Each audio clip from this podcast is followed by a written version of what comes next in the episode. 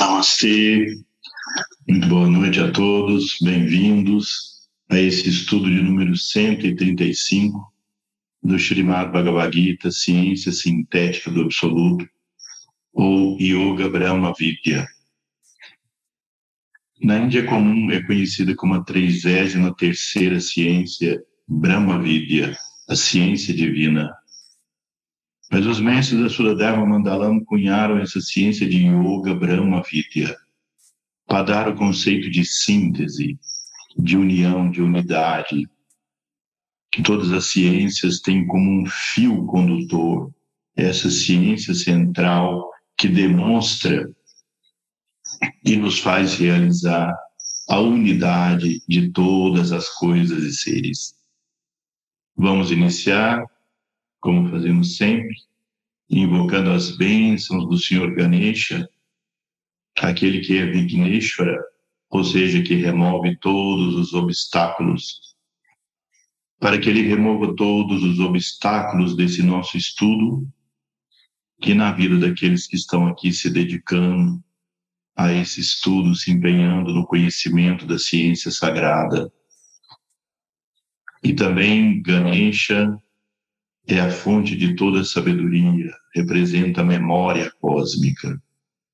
E em seguida invocamos as bênçãos do Senhor Narayana, na sua forma de Naramarayana, encarnados como Arjuna e Krishna, os protetores do Dharma, para a felicidade de todos os seres, e invocamos ao Senhor Narayana como Nara, como Kumara, assim como também o grande sábio Vyasa e a deusa da sabedoria, Sarasvati Devi. Coloquem as mãos juntas em Pranamudra no centro do peito.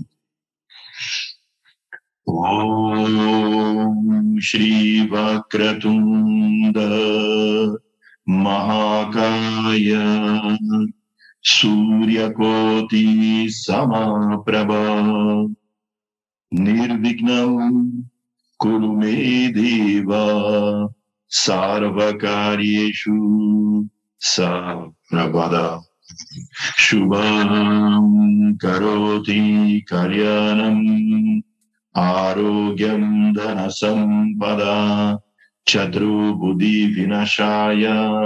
Deepa ज्योतिर्नमोऽस्तु ते। ॐ गणनात्वा गणपतिगुं हवामहे। कविं कवीनम् उपमश्रवस्तमम् ज्येष्ठराजम् ब्रह्मणा ब्रह्मणस्पत अनशृम्भम् नुति विसीदसादनम् ॐ श्रीमम् महागणपतये नमः। नमस्ते नरदेवाय नमो। नारायणाय च बादरीवननाथाय योगिनं पातये नमः। नारायणं नमस्कृत्य नरं चैव नरोत्तमम्। देवीं सरस्वतीं व्यसं ततो जयामुदीरये नारायण जतौ जगतैस्तिस्तैस्तिस्तौ शूदसङ्कल्पनतौ च वंदे कृष्ण अर्जुनौ सरा ॐ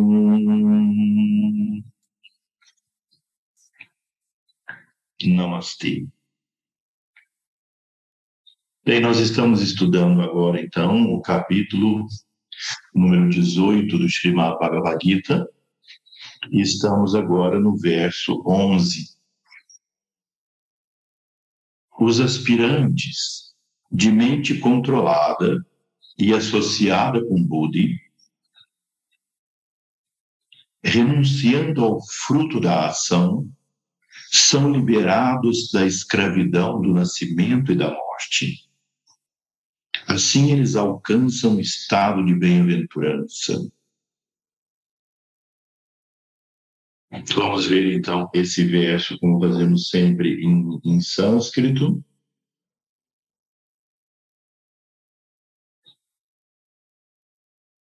Karmajam buddhiyuktahi palam tyaktva manishinaha janma bandha vinirmuktaha padam gachanti anamayam.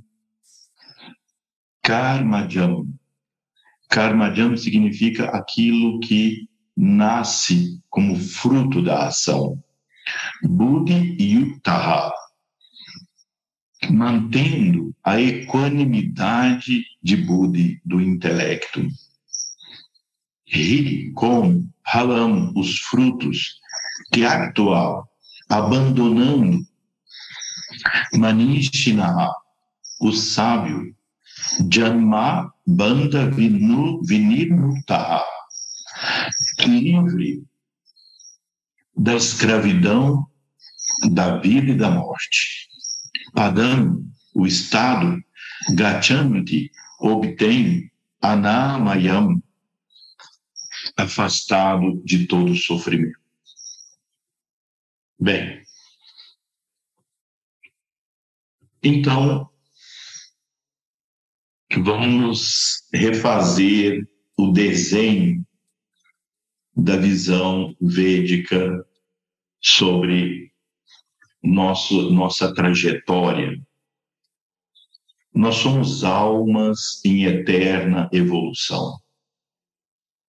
Nós somos almas eternas em eterna evolução. Nós nunca tivemos princípio e nunca teremos fim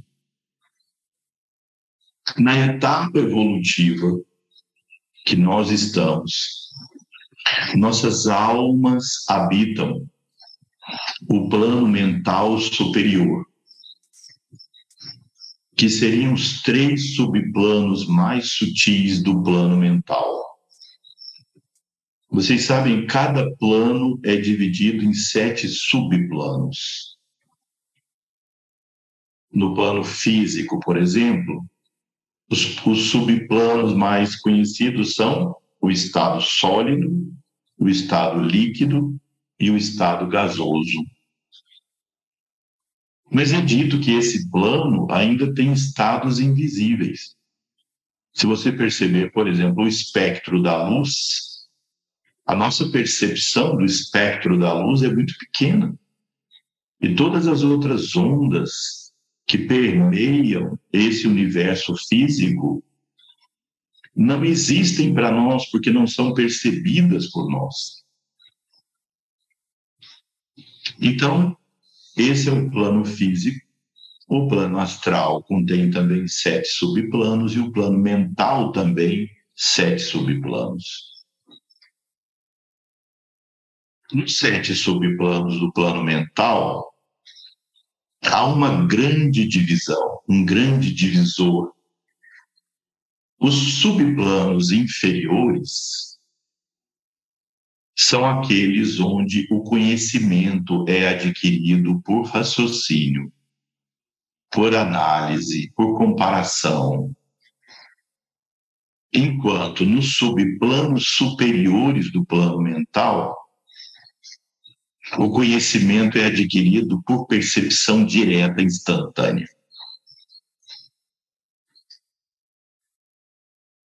Digamos, nós estamos aqui já há um bom tempo, estudando aqui esses meses todos, a Gita. Nesse nosso estudo, há um conhecimento que foi adquirido ao longo do tempo, aprendido com os nossos mestres, experimentado na vida, que existe aqui dentro e que está sendo encaminhado por esses meios eletrônicos aí para dentro de você. Mas mesmo que esse é um processo que é próprio dos subplanos inferiores do plano mental. Há um conhecimento ele é transformado em palavras, gestos, imagens, nos slides, etc. O livro que está aí com você, isso entra em você, você transforma, digere, baseado em suas experiências e conhecimento prévio, e você transforma no seu conhecimento. O que é que caracterizou ou caracteriza nossa melhor comunicação? A comunicação entre você e eu. É o quanto o conhecimento que está aqui é passado aí para dentro de você e você transforma em seu. Quanto mais próximo estiverem esse conhecimento, desse conhecimento aí dentro, melhor foi nossa comunicação. Mas você vê que esse é um processo falho, cheio de empecilhos e filtros. Agora, digamos que nós entrássemos nesse momento em meditação a sua consciência entra na minha. É uma só comigo por um instante. Eu e você, em termos de consciência, somos um. Tudo que há aqui se faz um imediato download para dentro de você, perfeitamente como está aqui sem filtro, sem mudança, sem bloqueio, sem obstáculo, sem necessidade de transformar numa categoria de palavras. É instantâneo. É imediato e é perfeito. Esse modo de conhecimento é o que se adquire a partir dos subplanos superiores do plano mental, onde habita nossa alma. É o plano onde o nosso corpo causal, ou cara na Sharira, habita. Portanto, é o plano que é a nossa morada se alguém te perguntar qual é o seu endereço real, o seu endereço real, você deve colocar lá o plano mental superior. Aí habita sua alma. Essa alma, no processo evolutivo, necessita mergulhar nos planos inferiores, o plano mental inferior, o plano astral e o plano físico, para poder experimentar os pares de opostos e conseguir fazer o desenvolvimento das suas qualidades. Então, aquele que é o conhecimento puro que é Budi, que é o atributo predominante na alma, constrói manas, constrói um corpo, consequentemente constrói corpo mental inferior. Quando constrói o corpo mental inferior, essa alma ainda imatura, ela não sabe ainda da sua real existência. Ela está como semi-adormecida. Ela está ainda num estado dominado por tamas.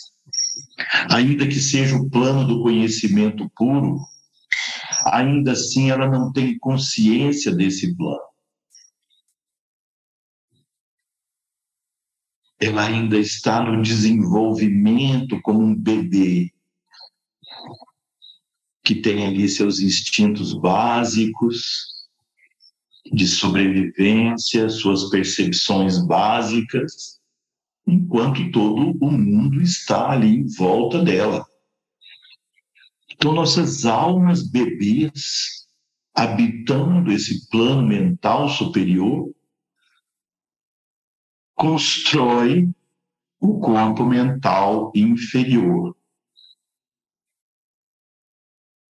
Quando constrói o corpo mental inferior, Budi, que é a qualidade do conhecimento puro, limitado pela matéria do corpo mental inferior, passa a adquirir conhecimento por meio do raciocínio. Portanto, aí se desenvolve o intelecto, a razão, o discernimento, ainda embrionário, dominado predominantemente por tamas. Traços de rádias vão surgindo e depois traços de sátua durante o processo evolutivo da alma. O Budri, dominado por tamas, colorido por tamas, obscurecido por tamas, perde a razão, perde a clareza. Na verdade, nós não podemos nem dizer a palavra perde, porque não havia, porque tamas domina essa alma.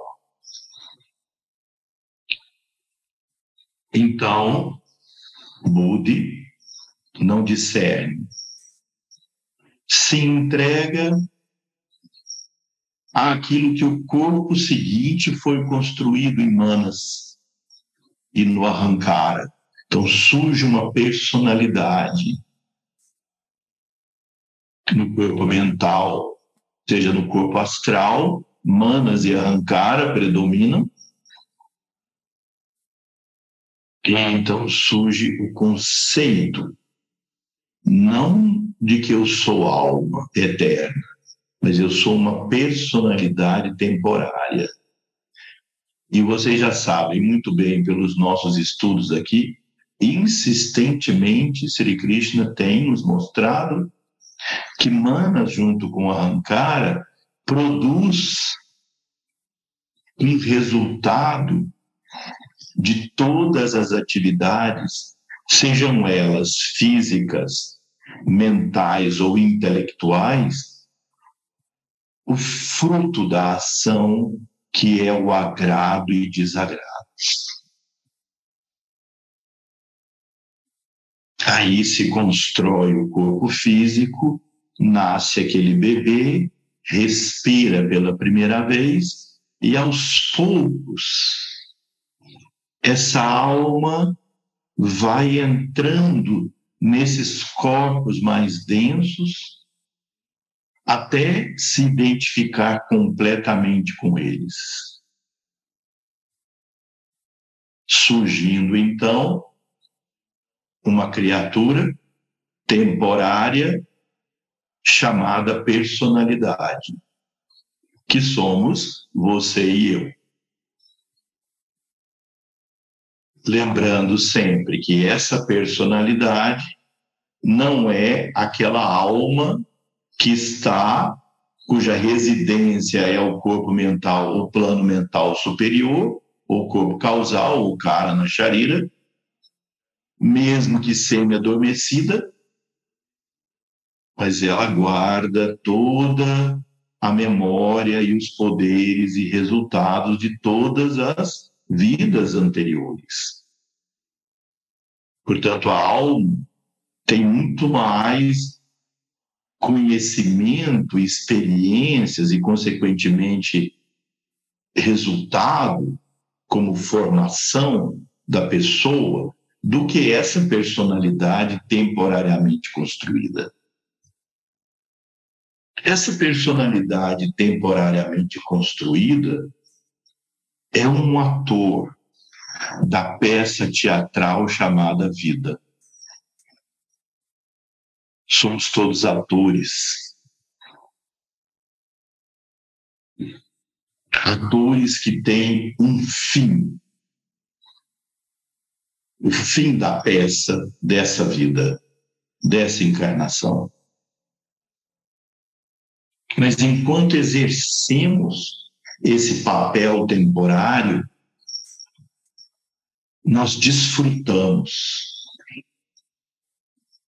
momentos de alegria e satisfação, porque aquilo é agradável.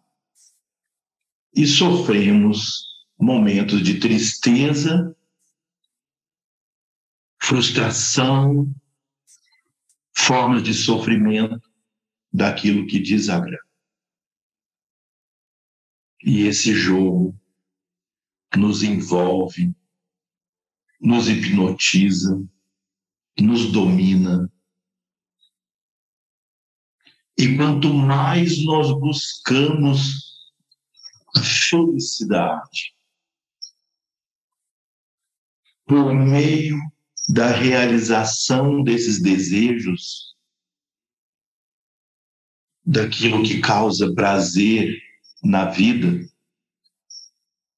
mas nós vamos percebendo que ao final ou em um ponto desse processo de busca da satisfação dos desejos, que vão nos levar ao agradável,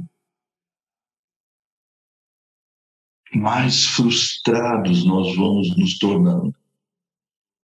Porque aquilo não tem fim. Não tem fim. Nós alcançamos algo que lutamos por aquilo como se aquilo fosse algo que me trouxesse grande satisfação, que eu desfruto daquilo por um momento mas em seguida me vem a expectativa de algo mais. Consequentemente, a frustração de ainda não ter alcançado. E a incerteza se de fato vou alcançar.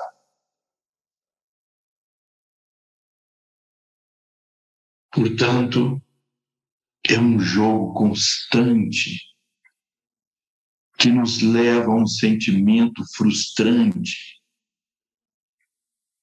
Isso me traz à memória uma frase do Bhagavatam que eu gostaria de mostrar aqui para vocês. Todo ser humano, está aqui um verso em sânscrito, é o 352. Todo ser humano se envolve em atividades prazerosas para obter felicidade, mas não encontra satisfação. Em vez disso, essas atividades apenas agravam a miséria. À, à primeira vista, isso que eu estou dizendo pode, a, além de parecer muito pessimista, pode, pode parecer o resultado filosófico de pessoas em depressão, que tem um filtro dessa natureza negativa para a vida. Mas é por isso que Sri Krishna insiste rigorosamente nesse capítulo para nós desenvolvermos Buddha porque apenas o discernimento. Vai ser capaz de nos mostrar esse jogo interminável de insatisfações e busca de prazer e satisfação que conquistado nos leva a uma, uma nova insatisfação de fato podemos dizer que isso move o mundo. Nosso progresso em vários aspectos se deve a essa insatisfatoriedade das coisas. Porque nós conquistamos como sociedade, como seres humanos, algo e logo queremos uma, o outro, e logo o outro, e logo o outro, e logo outra coisa. Sempre com aquela esperança. Na próxima conquista, eu serei feliz. Então, quando nós colocamos a luz do discernimento sobre quem eu sou de fato. Porque se ouve frequentemente aí, por aí, nós devemos desenvolver nossa autoestima. Mas alto do quê? Autoestima do quê? Quem sou eu? Do que é que eu, eu chamo, o que é que eu chamo de eu para eu estimar. A pessoa diz, eu não fui autêntica em certa fase da minha vida. Eu não fui eu em alguma fase da minha vida. Qual eu? Quem é? Com que a pessoa está se identificando. Para muitos hoje, ser autêntico e ser eu mesmo é realizar ou buscar realizar todos os meus desejos. Mas isso nos traz a esperança da felicidade, mas não a felicidade. Porque conquistado isso, logo vem outra insatisfação. Que a vida seja assim. É assim. Esse é o modus vivendi.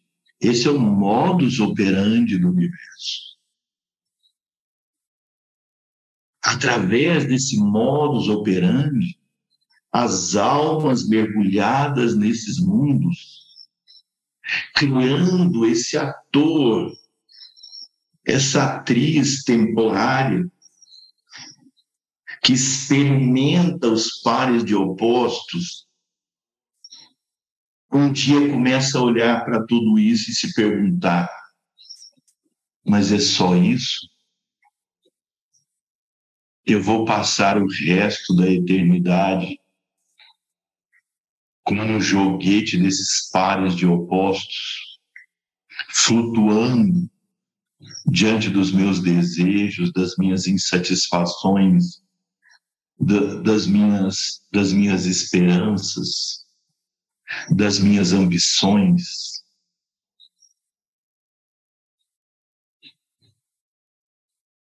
Até ali, isso me ajudou a me desenvolver como pessoa, nós queremos viver bem, nós queremos alcançar felicidade, nós queremos expressar nossos talentos. Mas por trás de tudo isso há uma consciência da insatisfatoriedade e da impermanência. Então, quando eu começo a me perguntar, é isso? Essa é a dimensão da vida.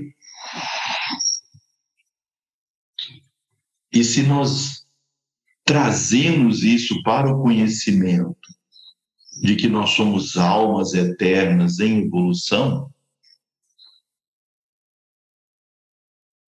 surge a pergunta: mas quem é essa alma no meio de todo esse processo? O que ela de fato necessita? Onde de fato ela quer chegar? Onde eu de fato quero chegar? Eu, como alma, não como esse ator temporário Esse ator, com toda a sua experiência, será absorvido pela alma que vai se desenvolver de alguma forma.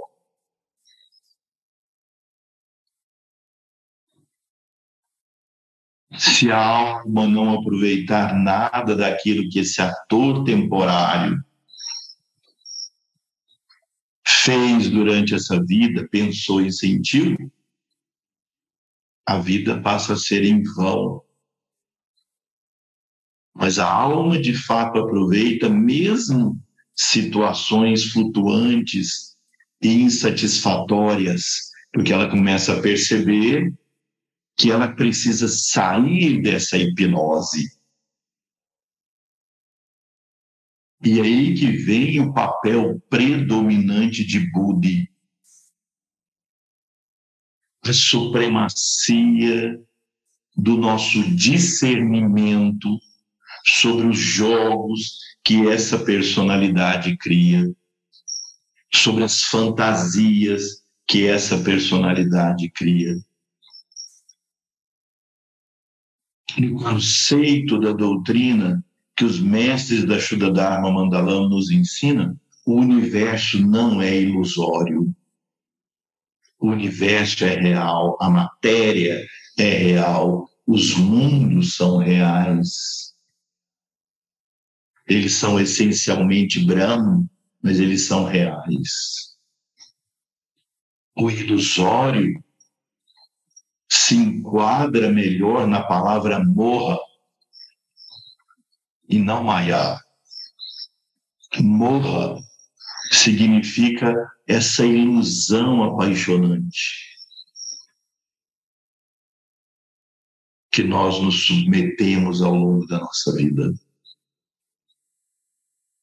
que traz alegrias e tristezas e sofrimentos e decepções e mágoas e ao mesmo tempo satisfações e prazeres e conquistas. Essas coisas têm valor para a alma, porque ela se desenvolve com isso, eu repito. Mas para o objetivo existencial dessa alma, isso é frustrante. E conduz a isso que os textos chamam de miséria. Por isso, nesse verso, o aspirante de mente controlada, ou seja, é preciso disciplinar manas É preciso que você põe, coloque a luz da sua consciência sobre os seus pensamentos, sobre os seus impulsos e seus desejos. Desenvolva essa capacidade de ser o observador. Aquele que eu disse em nosso estudo passado ou anterior ainda, sentado em cima da montanha, olhando o movimento da aldeia. A aldeia são nossas emoções. Cada, cada pessoa, cada situação da aldeia, cada situação vivida ali é um, é um pedaço do nosso ego das nossas expectativas, ansiedades, satisfações, alegrias e tristezas, nossas esperanças, nossas crenças, nossos hábitos, são os habitantes dessa aldeia. Eles se entristecem, eles se alegram, eles se amam, eles se odeiam, eles se apaixonam, eles morrem, eles nascem e, e continua todo esse processo. Vou dizer para vocês uma experiência pessoal que eu tive. Numa viagem, a primeira viagem que eu fiz à Índia, eu também fui ao Nepal. E em Kathmandu, ali próximo, no rio Brahmaputra, você tem um lugar onde se fazem as cremações. E, e tem uma posição onde você fica mais alto, onde você vê a distância, isso, um lugar onde se faz a cremação à margem do rio, e ali um templo dedicado à deusa Lakshmi, no seu aspecto daquela que é maternal, aquela que produz o estímulo das mulheres engravidarem. E ali em volta, muita gente. Então você pode se afastar e ver isso à distância.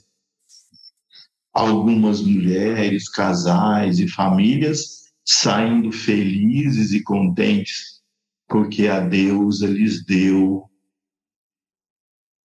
a possibilidade de ter um filho. Então, a mulher grávida, assim que descobre que está grávida, vai até a mãe divina, leva a família e se festeja esse momento para eles tão importante e tão querido.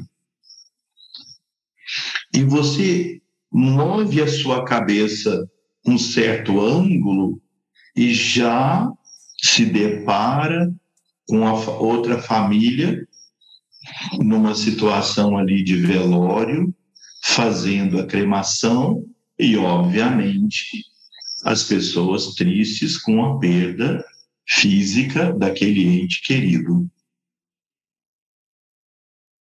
Então, parece que sintetiza num espaço onde você simplesmente move a sua cabeça e vê o que acontece no mundo.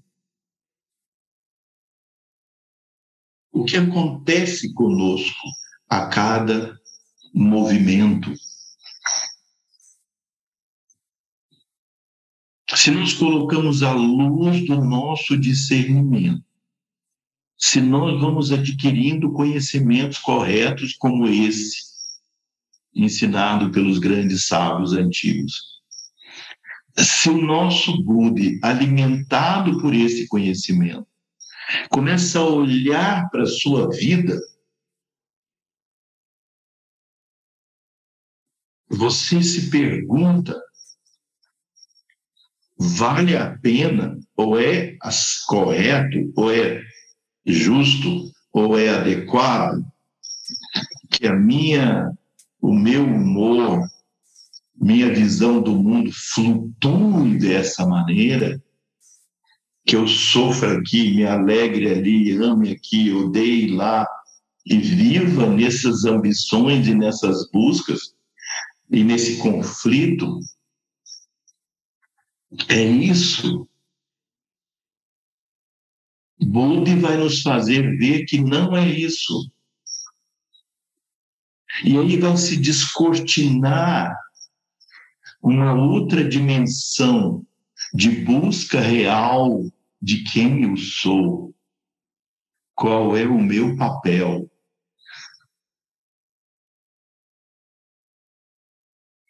Então, vamos para o próximo verso.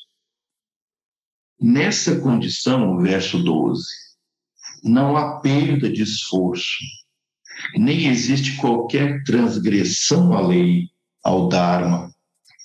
Mesmo um pequeno esforço para se pôr de acordo com essa lei, a transcendência do resultado da ação, dá segurança ante os perigos naturais do processo samsárico evolutivo.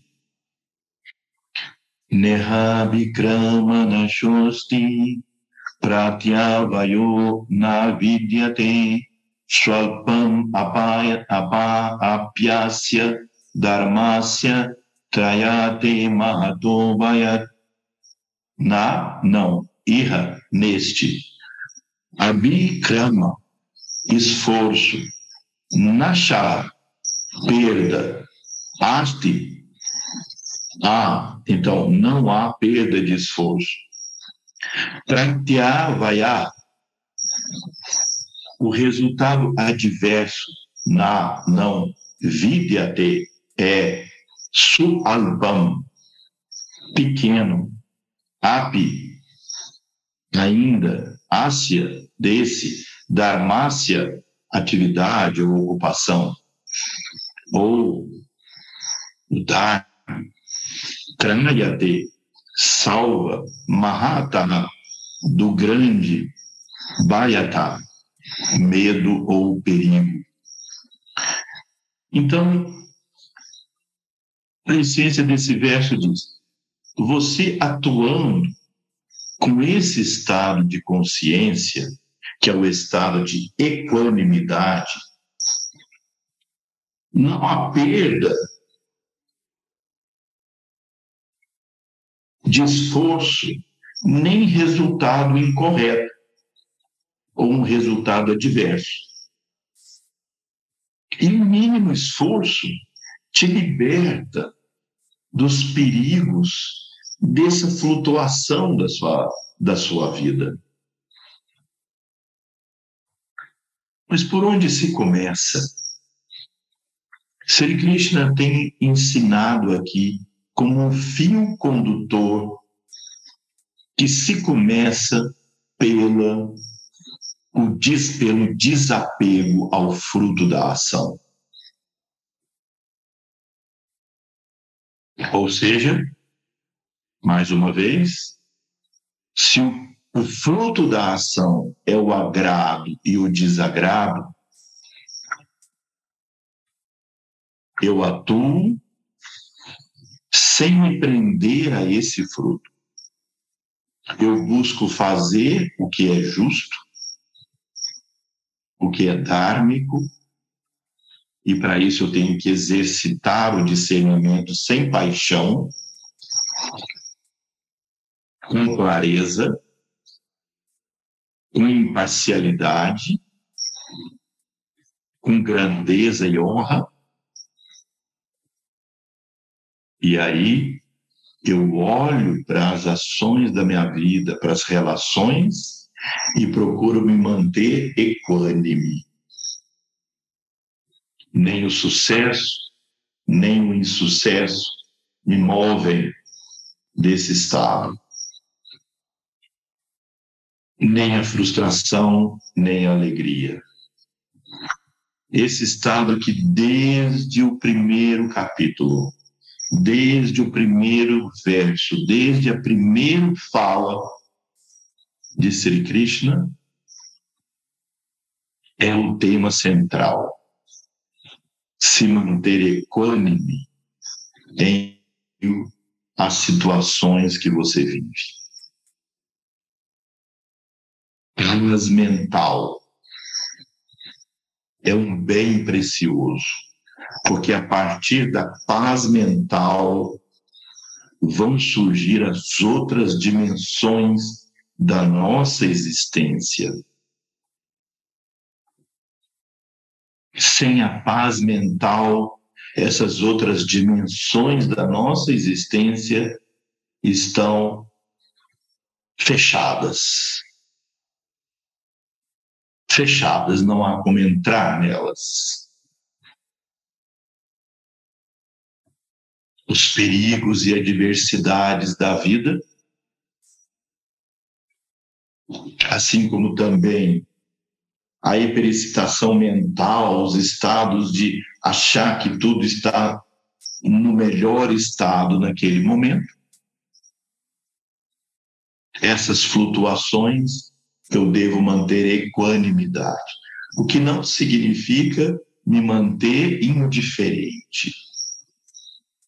É preciso ter muita clareza, porque uma pessoa sentada, quieta, de olho fechado, pode estar em samadhi ou pode estar no estado de sono, sono, sono comum, o sono da preguiça. Então, esse estado pode ser da preguiça ou da iluminação. Não confundir tamas com sátua.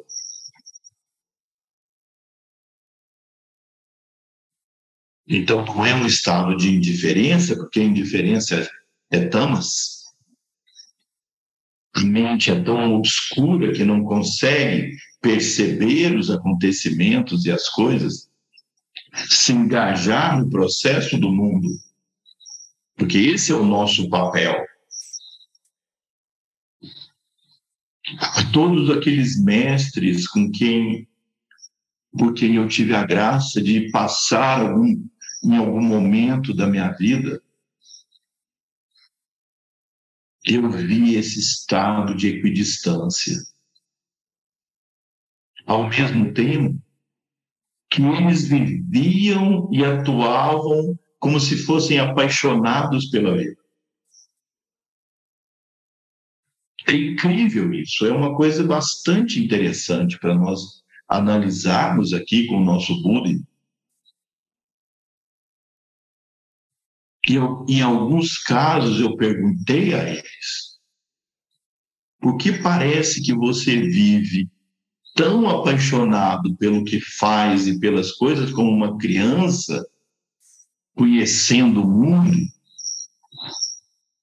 mas ao mesmo tempo você se conecta com essa consciência cósmica Como pode ser isso? Daí eles sempre me respondem sobre os papéis que nós exercitamos nesse mundo. Nós devemos ter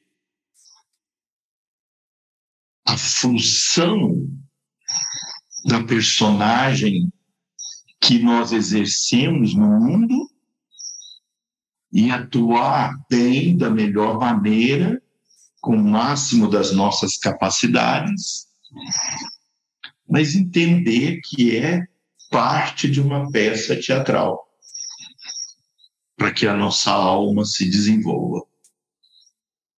Quando nós colocamos a vida nessa perspectiva, naturalmente nossa consciência se acalma, pacifica, adquire o caráter de observador. E aí disso surge a paz mental. Então, qual é o nosso primeiro treino prático? Executar nossos atos da melhor maneira. Manter nosso discernimento para nos envolvermos com atividades nobres, elevadas, justas, dármicas, benéficas, promover o bem, promover o bem, promover a, a paz, promover o Dharma, promover a, a unidade no meio das diferenças isso é extraordinário, nós aprendemos a viver com as diferenças. E ainda assim nos sentirmos unidos. Nós não somos iguais. Nós não seremos iguais nunca.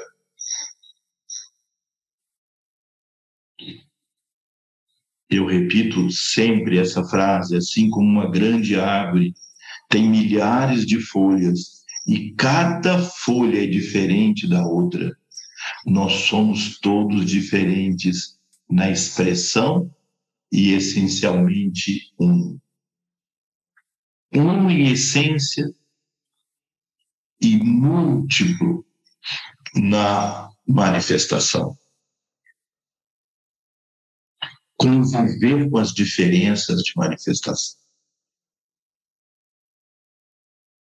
O mundo tem se tornado muito polarizado em todas as questões. Todos nós temos aparentemente opiniões fixas, convicções determinadas.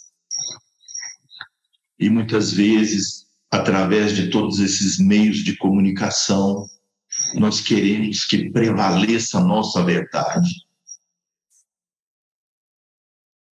ela sendo a mais justa, a mais correta, a melhor.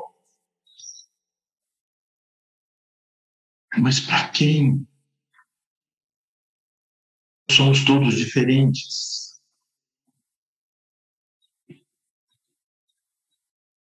Como conviver com isso sem o espírito de separatividade e o conflito da superação? Quem supera o outro? Quem ganha? Quem perde? Quem domina? Quem é o dominado?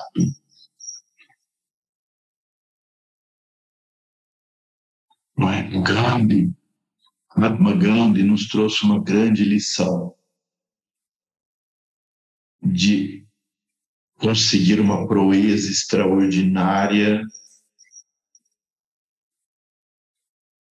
que foi libertar o país mais populoso do o segundo país mais populoso do mundo à época,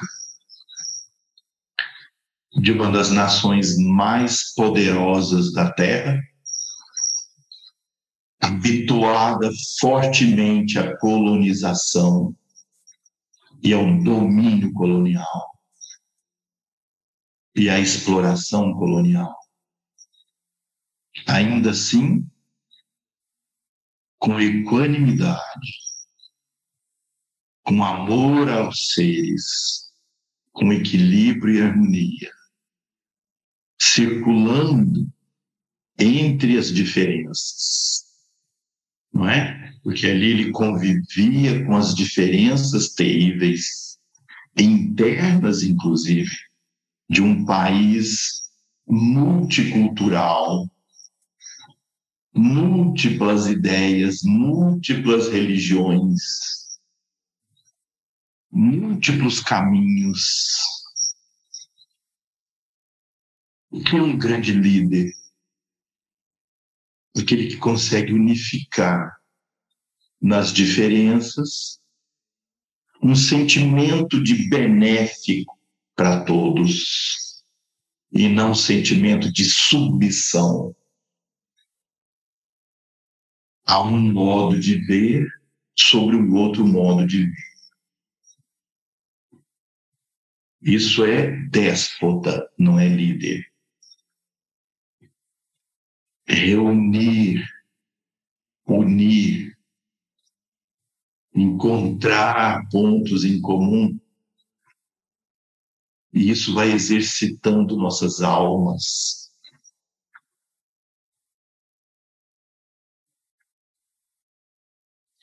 E depois continua.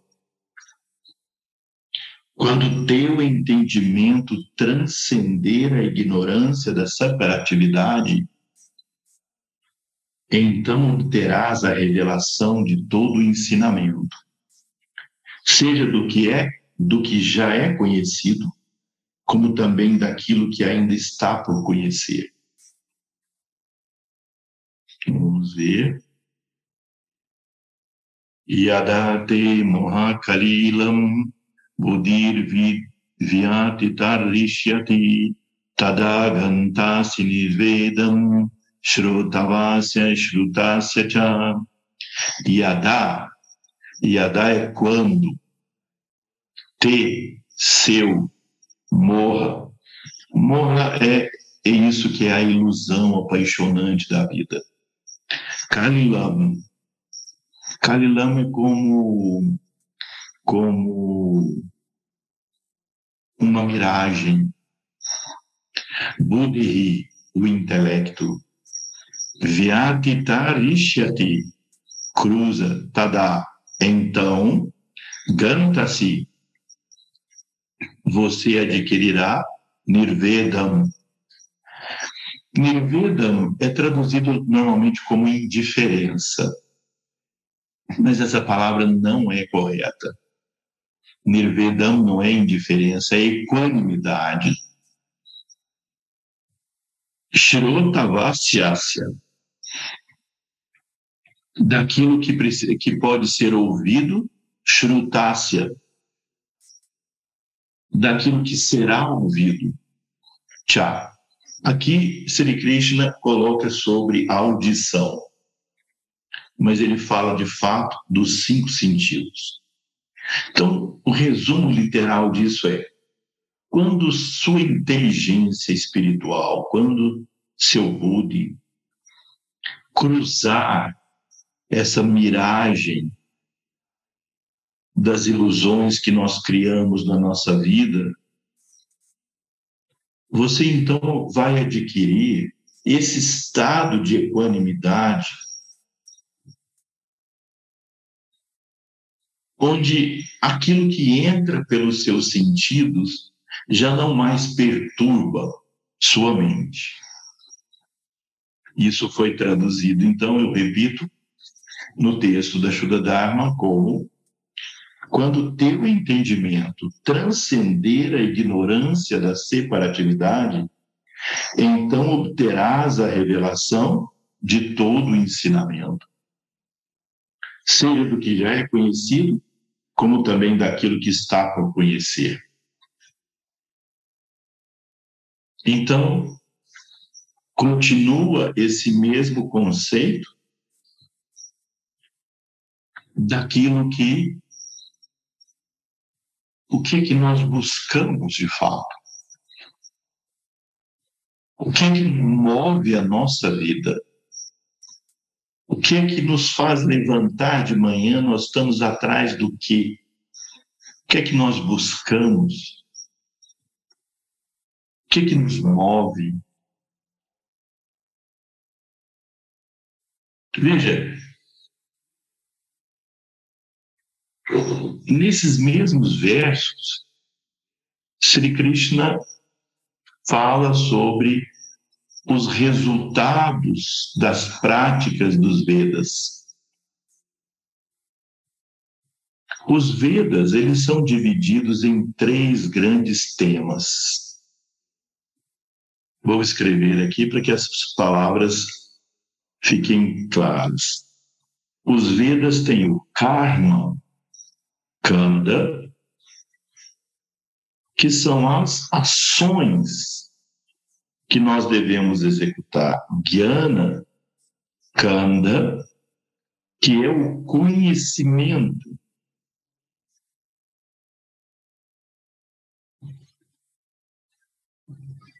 E aqui o Gyana Kanda está permeando todos os Vedas, mas essencialmente na parte referente às Upanishads.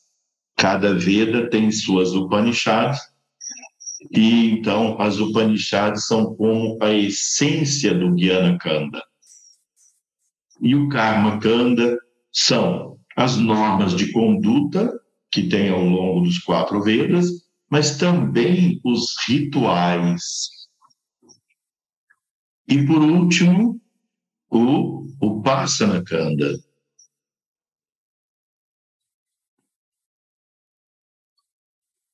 Que, que é a disciplina espiritual. Veja, quando nós observamos e analisamos os três primeiros Vedas, principalmente o Yajur Veda, segundo dos quatro Vedas, há uma infinidade de cerimônias, rituais, e grande parte deles com o objetivo de obter prosperidade material. Não é? Vocês que vêm aqui muitas vezes ao ashram fazer diferentes cursos ou tratamentos, nós fazemos uma dessas cerimônias, algumas dessas cerimônias do Yajurveda, e aí, em, em vários momentos, nós pedimos felicidade, prosperidade, glória e um alimento saudável. São pedidos voltados para a nossa vida material. Que ela seja próspera, que ela seja feliz. Não é? Que ela seja benéfica, que traga paz e bem para o mundo e para nós, que nos traga saúde, força. São objetivos para a nossa vida. a vida dessa persona construída nesses planos.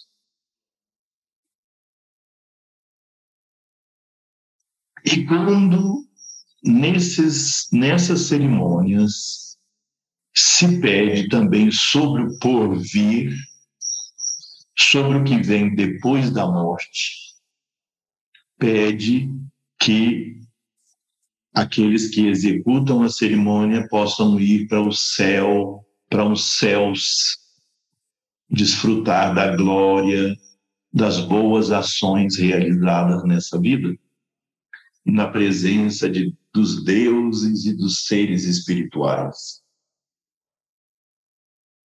Quando uma pessoa vive nesse mundo com a perspectiva voltada para arta e cama, ou seja, o objetivo de prosperidade e desfrutar,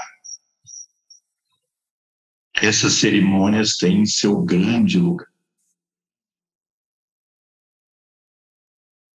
E elas podem exercer um papel secundário no caminho dessa era que nós vivemos. Quando alvorecia o Kali Yuga, os grandes sábios se reuniram com o Senhor Narayana na sua morada em Badarivana, tal como descrito no Sanatana Dharma Dipika, no volume 1, publicado pela Shuddha Dharma Mandalam. Então os mestres dizem, ó oh, Senhor, a humanidade nesse Kali Yuga vai viver pouco tempo. como ela pode se empenhar nesses longos rituais?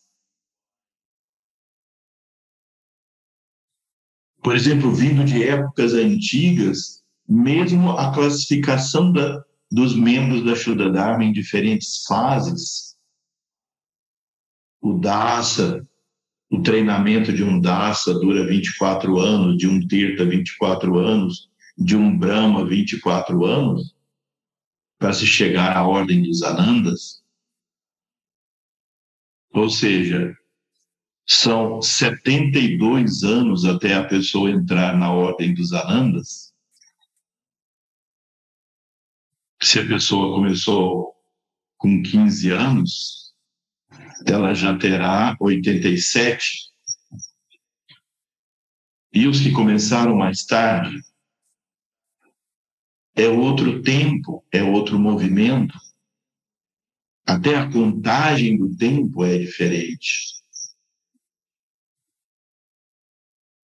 Então, os mestres dizem, nesse yuga, a erva cuxa, que é a poa sinusiroidea, em, em termos do latim, que é a erva principal para ser usada, que é a principal para ser usada no ritual das cerimônias do fogo, cheio de múltiplos detalhes do tipo correto de madeira, o tamanho exato, uma infinidade de detalhes. Os panos que se ocupam desses rituais passam a vida inteira estudando e se dedicando a essa prática. O tempo de vida, então, reduziu, essa erva já não cresce tanto,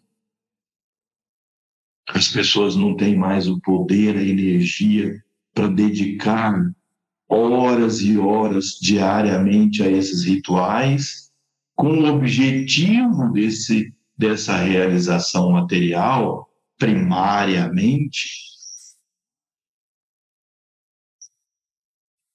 Então os mestres perguntam ao Senhor Narayana, ó Senhor, o que é que devemos fazer nesse Kali Yuga, já que a situação é essa? E o Senhor diz: adorar a chama divina no santuário do coração é o Paranadharma, o supremo dever dos yogis nesse Kali Yuga. Então, agora, do Karma Kanda, nós nos transportamos para o Jnana Kanda. O conhecimento adquirido pelo estudo das escrituras sagradas, do eterno das escrituras sagradas. E à medida que vamos sedimentando esse conhecimento, nós vamos fortalecendo nosso pássara kanda, ou seja, nossa disciplina espiritual. E a essência da disciplina espiritual nessa era é a contemplação do Atman em seu próprio coração. Mas, ao mesmo tempo, reconhecer que esse mesmo Atman se situa no coração de todos os seres. Se situa no coração de todos os seres. Antaryami Atman, o ser que tudo compenetra. Então, o Karma Kanda ainda tem seu lugar. No próprio Sanatana Dharma Dipika, o Hamsa Yogi, em nome do Senhor Narayana, revela diferentes rituais e águias, cerimônias, pujas que os aspirantes devem realizar. Mas isso ocupa um lugar de apoio, de suporte, e não do core, da essência, do coração da prática. O que é que constitui o coração das nossas práticas hoje? Em linguagem coloquial, nós podemos dizer três pilares: a oração, a meditação e a contemplação. Repito, os três pilares: a oração, a meditação e a contemplação.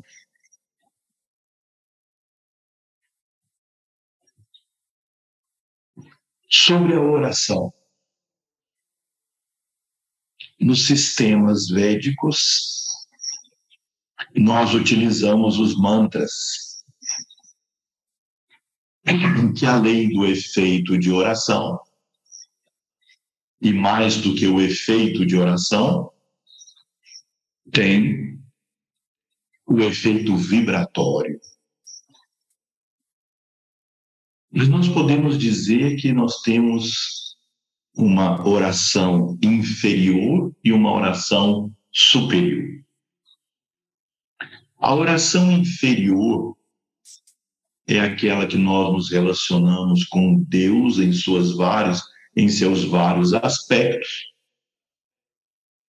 pedindo coisas.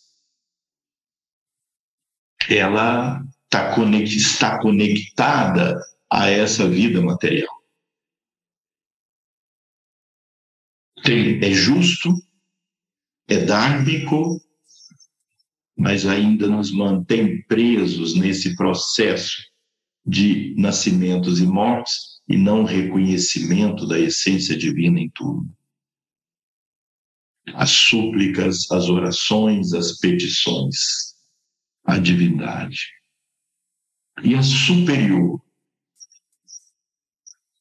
são os vários mantras, stotras, suktas, os vários mantras eh, pequenos ou longos que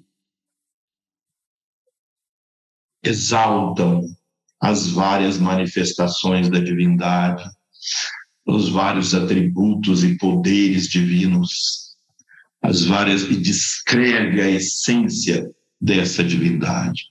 E nós então entoando essas orações, não que isso mude a divindade, que ela, olha, eles estão me elogiando, então eu vou ali atender esse aspirante.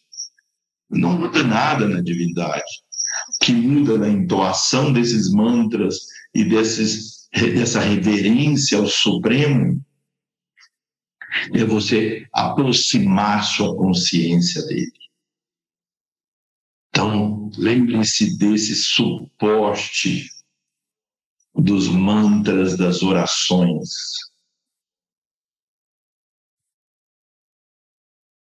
Enquanto eu faço as orações, competições, elas mantêm o conceito do dualismo. Eu e Deus com entidades diferentes, aquele que doa e aquele que suplica por suas necessidades. A meditação se faz no silêncio interior e também a meditação ativa. O que é a meditação ativa nesse contexto? Reconhecer a presença divina em cada ser, em cada objeto, em cada ação. Lembrar-se constantemente da presença divina em tudo e todos os meus atos de oferenda à divindade. Naham Karta. Eu nada faço, eu nada faço fazer. Ou a divindade é a causa de tudo. Então, executar seus atos sem apego ao fruto, percebendo a presença divina em tudo e entregando o resultado dessa divindade, desse, dessa ação à divindade. Isso é uma meditação ativa e nós podemos fazê-la o tempo todo da nossa vida. E é extraordinário. E a meditação introspectiva é aquela do ekagrata ou unidirecionalidade. Afastar minha mente, minha consciência dos objetos e direcionar para um. E no Brihadaranyaka Upanishad se fala do, da sequência dos passos da contemplação. Primeiro, eu vou escrever aqui os nomes. Primeiro, aquilo que se chama Sravana. Cuidado para não confundir com Shravana, que é uma constelação. Sravana significa ouvir e estudar as escrituras sagradas. Então, estudar a Gita, estudar as Upanishads, estudar os textos sagrados. O próximo passo, como sequência, é Manana. Manana é reflexão sobre os ensinamentos.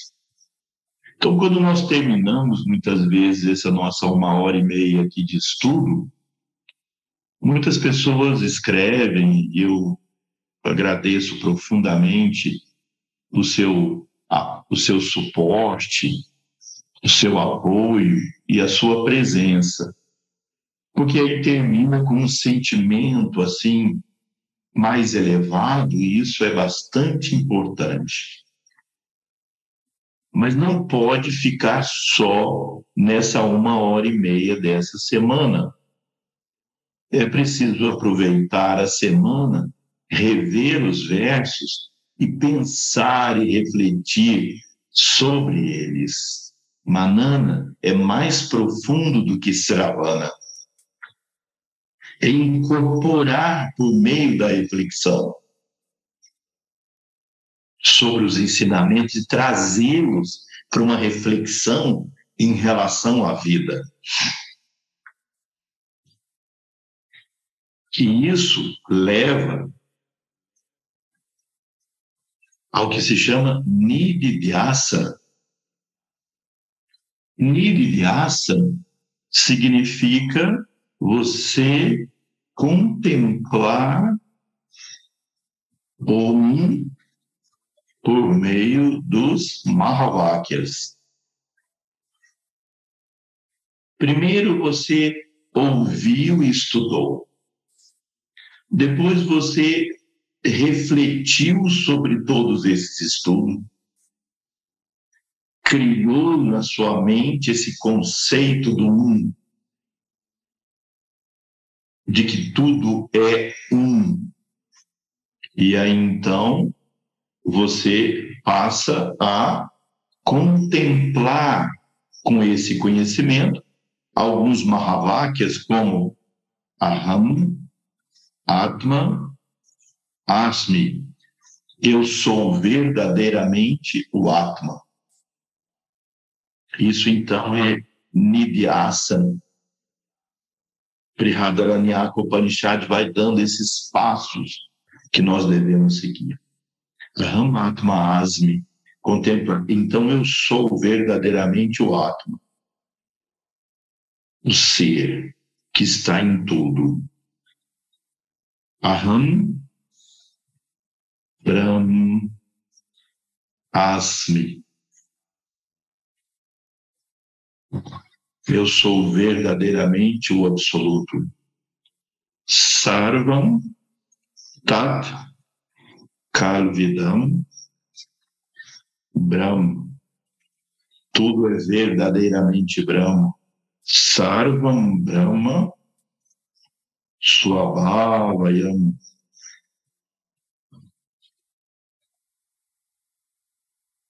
Tudo é da natureza de Brahma.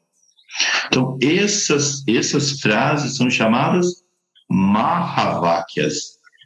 Vakya é palavra, é frase, é expressão. Mahavakyas, as grandes palavras, as grandes frases. Então, repito, primeiro, o estudo, leitura, estudos como esse que nós fazemos. Em seguida, durante o período, reflita, pense, analise esses estudos em relação à vida, mas em relação principalmente à essência da verdade. Quem eu sou de fato. Isso é para vida, a suprema ciência. O resto é a para vida, a ciência que, me, que serve para eu viver e para a vida e a ciência para conhecer a essência, a verdade. Então, sedimentando esse conhecimento pela reflexão, eu agora chego nos Mahavakyas e trago esses Mahavakyas para o meu, para a minha contemplação. Um estado contemplativo de adoração. Para se fazer tudo isso, nós precisamos então desenvolver disciplina. Não há como se conseguir isso sem disciplina. Arrumar a casa. E essa disciplina se faz pela disciplina da ação das nossas ações. A disciplina da nossa palavra,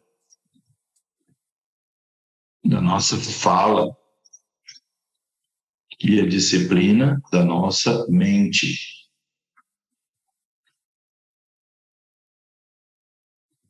Então, nós estamos agora no nosso horário, no próximo módulo, no próximo encontro, nós estudamos um pouco mais do que significa essa disciplina.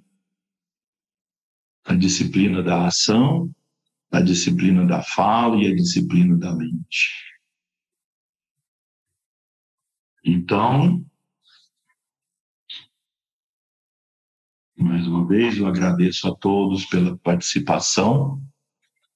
Vamos formando aí um, um, uma força motriz de unidade, trazendo luz que pode beneficiar a tantos seres e nos fazer nos aproximarmos dessa sabedoria divina conhecer a nossa natureza. Conhecerás a verdade e a verdade vos libertará. Então vamos fazer o mantra.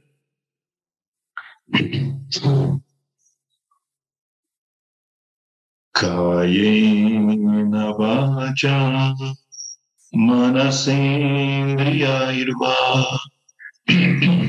buddhyatmana va prakriti swabhavat karumyadya sakam parasmai narayanaya tisamarpayami नारायणाय तिसमार्पयामि श्रीगुरुभ्यो नमः Hari Om. Namastê. Boa noite a todos e nos